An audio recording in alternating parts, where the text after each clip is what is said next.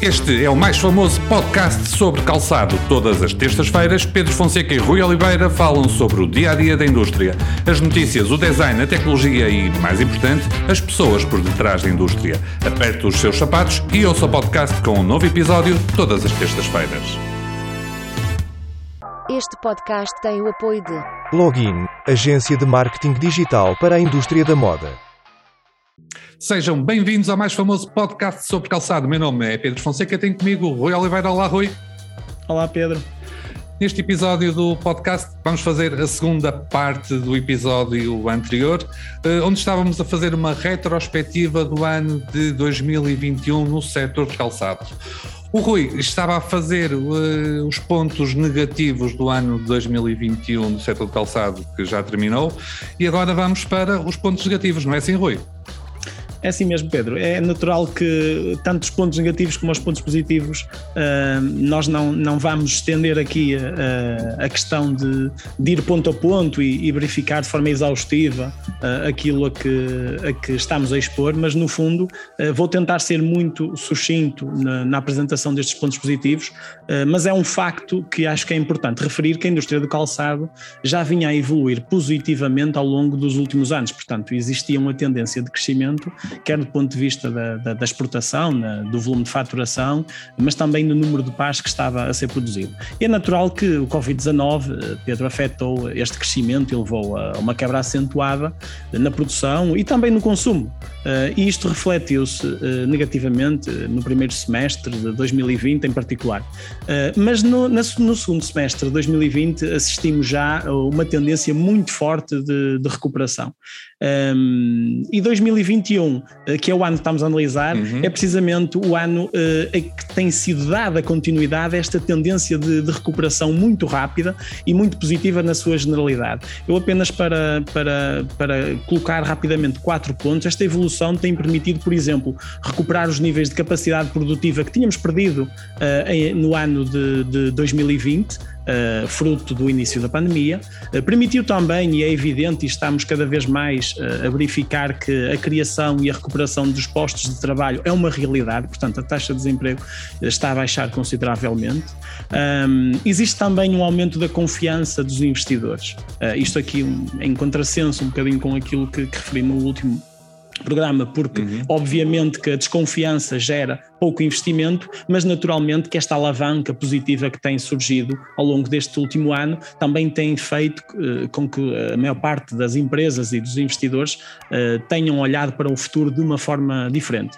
E, e existe também ainda, Pedro, para referir por último, uh, uma tendência natural e muito, muito importante de crescimento do consumo, que é precisamente o escoar do, do produto e da, e da matéria que é produzida no calçado. Portanto, quer a nível nacional, quer, quer do ponto de vista na Europa, por exemplo, eh, já existe um aumento das tendências de consumo e novas tendências até eh, de consumo, por exemplo, por via digital.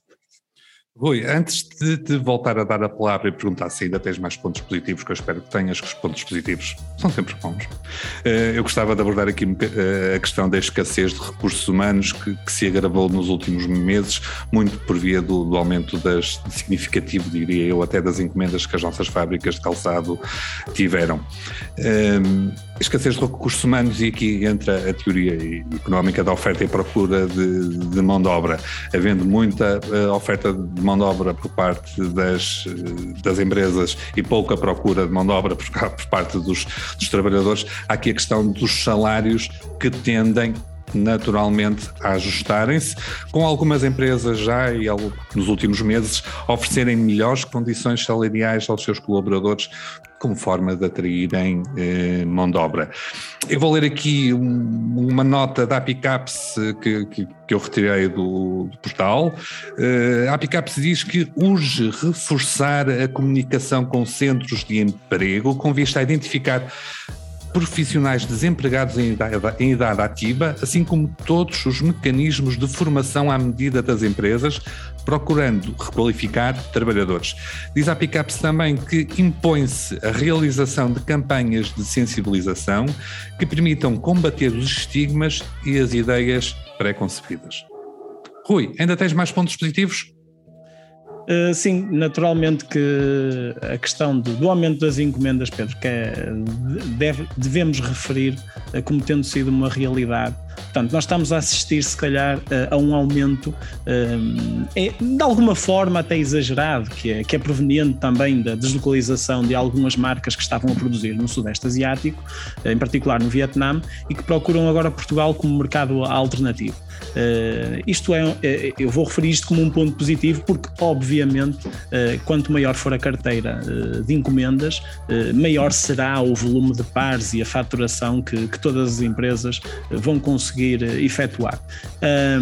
Nós temos assistido a essa evolução, quer do ponto de vista, quer nas encomendas, quer do ponto de vista da, da faturação, e eu acho que estes indicadores vão permitir naturalmente enfrentar este período de enorme incerteza de outra forma. Portanto, os empresários vão ver eh, este fator como, como um ponto extremamente positivo para, para aquilo que são os meses que vêm aí e o próximo ano 2022.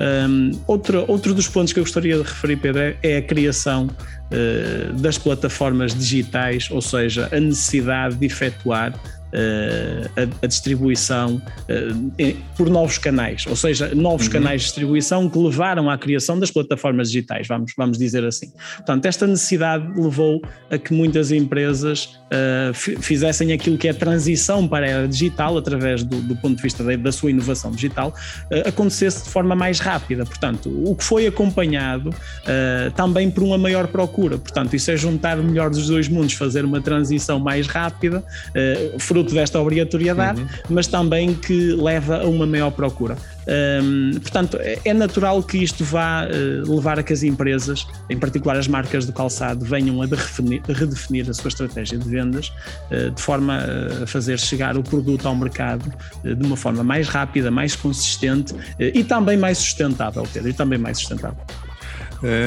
Eu tenho aqui umas notas negativas e umas notas positivas, coisas, notas muito curtas. Vou começar pelas negativas. Hum, algumas grandes empresas em Fialgueiras do setor de calçado fecharam, nomeadamente a PFC, eh, a fábrica dos alemães, eh, ou a Cunha Freitas, empresas que provavelmente já teriam algumas dificuldades antes de, entrarem na, antes de entrarmos em pandemia e que que a pandemia levou ao seu encerramento. E uma outra nota negativa que eu queria deixar tem a ver com o plano de recuperação e resiliência, a famosa bazuca europeia.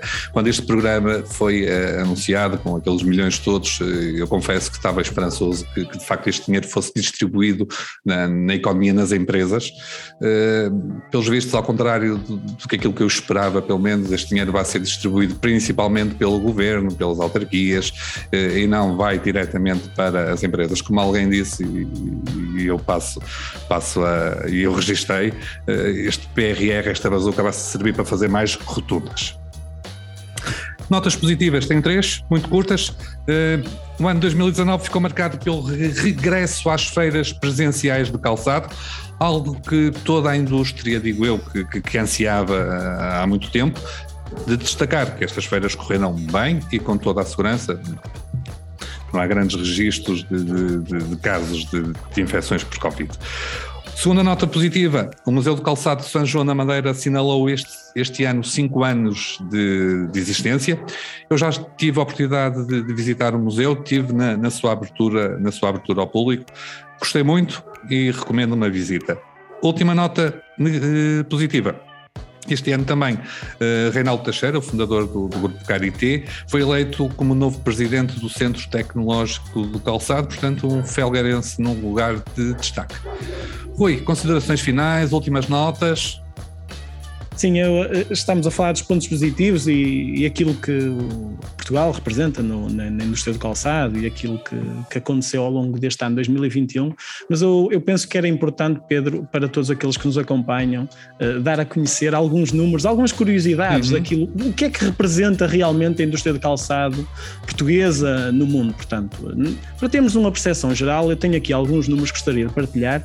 Uh, nós, por exemplo, na Europa, representamos a, a indústria do calçado europeia representa apenas 3,2% eh, da indústria mundial. Uh, ou seja, uh, muito, ao, muito uh, longe daquilo que são os 87% que representa a Ásia. Só para terem uma ideia, a Ásia produz 9 mil milhões de pares por ano nesta, nesta uhum. indústria. Portugal representa assim 0,3% das exportações. Ocupámos o 13º posto, um, com cerca de 70 milhões de pares por ano. Ou seja, esta é a produção que Portugal terá neste momento, aproximadamente. E os principais destinos, Pedro, é, é, são essencialmente europeus, é a França, a Alemanha, os Países Baixos, o Reino Unido, a Espanha. Há também aqui outra particularidade que é nós estamos no top 5 do calçado impermeável, portanto calçado à prova d'água, e estamos no top 10 uh, eh, nos, no, no, nos produtos calçados de couro, portanto derivados de pele, calçado de pele. Existe também uma tendência de subida nos preços. Uh, para termos uma ideia, Portugal ocupa a segunda posição com um preço médio de 27 dólares e 80, e 80 cêntimos, sendo apenas superado por Itália, que uh, já ultrapassou os 60 dólares de preço médio, porque está uma distância incrível. Um, a Europa também é aquela que tá, mais importa, um, 35%, portanto, 35% da produção mundial de calçado é precisamente para o mercado europeu e existe atualmente uma tendência de crescimento eh, tanto da exportação como da importação eh, para o mercado chinês. Portanto, está aqui, eh, pode estar aqui uma nova oportunidade de negócio para, para a indústria e para as empresas com a, com a emergência e com o crescimento económico deste, deste país. Muito bem, Rui. Obrigado. E chegamos ao fim deste episódio do mais famoso podcast sobre calçado. Envie-nos os seus comentários e sugestões para podcast.fialgueirasmagazine.pt e nós voltaremos na próxima semana com mais um episódio. Este podcast tem o apoio de Login, agência de marketing digital para a indústria da moda.